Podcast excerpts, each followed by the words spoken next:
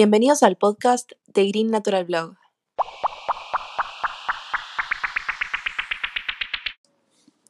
Somos Ro, Mika y Cande, tres estudiantes de comunicación social en UCES, y nos juntamos para realizar este proyecto académico.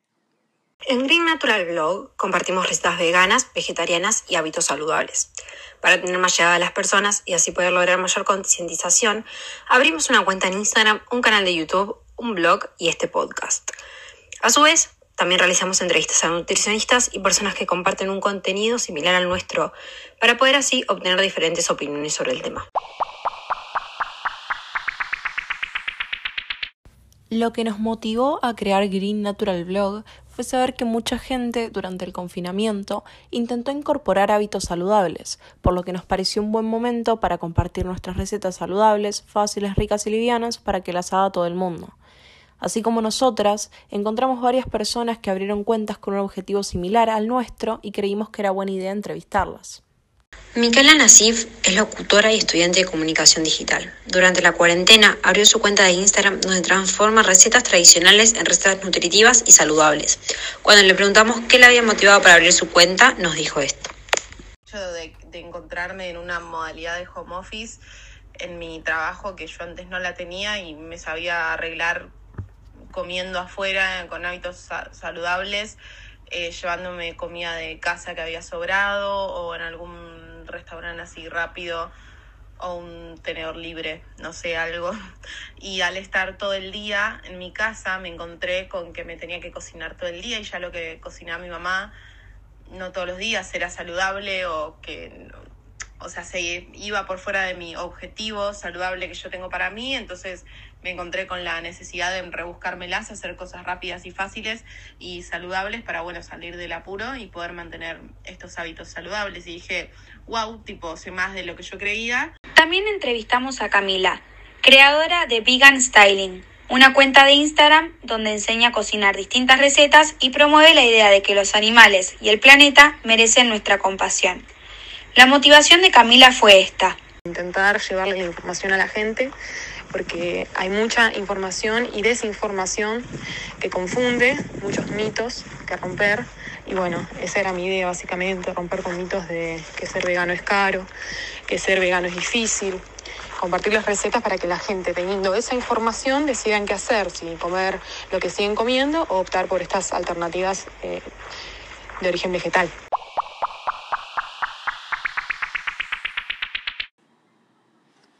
Es evidente que la cuarentena provocó cambios en nuestros hábitos. Así como mucha gente logró incorporar hábitos saludables, algunos quizás los perdieron o no llegaron ni siquiera a tenerlos. Por eso, además de preguntarle a nuestras entrevistadas qué opinaban acerca de este tema, le consultamos a Melissa Mensegue, licenciada en nutrición, y esto es lo que dijo.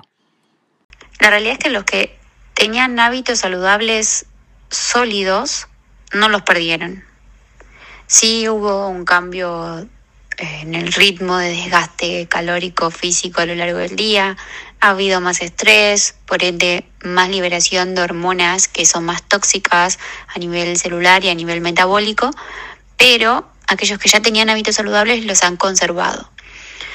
Y los que tenían hábitos insanos también. O sea, se ha eh, acrecentado, sostenido lo mismo que había de base o de inicio. Al menos eso es lo que observé en el consultorio. Sí ha cambiado la composición corporal de muchas personas negativamente, pero no porque los hábitos se hayan alterado, alimenticiamente hablando, sino porque eh, cambió el ritmo de vida y el estrés. A raíz de esta pregunta, Camila, o más conocida como Vegan Styling, nos decía esto. Y bueno, con la pandemia creo que pasó lo contrario. Eh, creo que la gente tomó muchos más hábitos saludables al tener más tiempo para cocinar, eh, también para estar en las redes. En las redes está habiendo mucha información sobre, no solo vegano, pero mucha información sobre cómo alimentarse. Eh, y también con el virus me imagino que la gente quería estar más sana, entonces nada, por lo menos con la gente que me rodeo y eso, veo que hay un cambio positivo. Por último, Mika nos decía lo siguiente.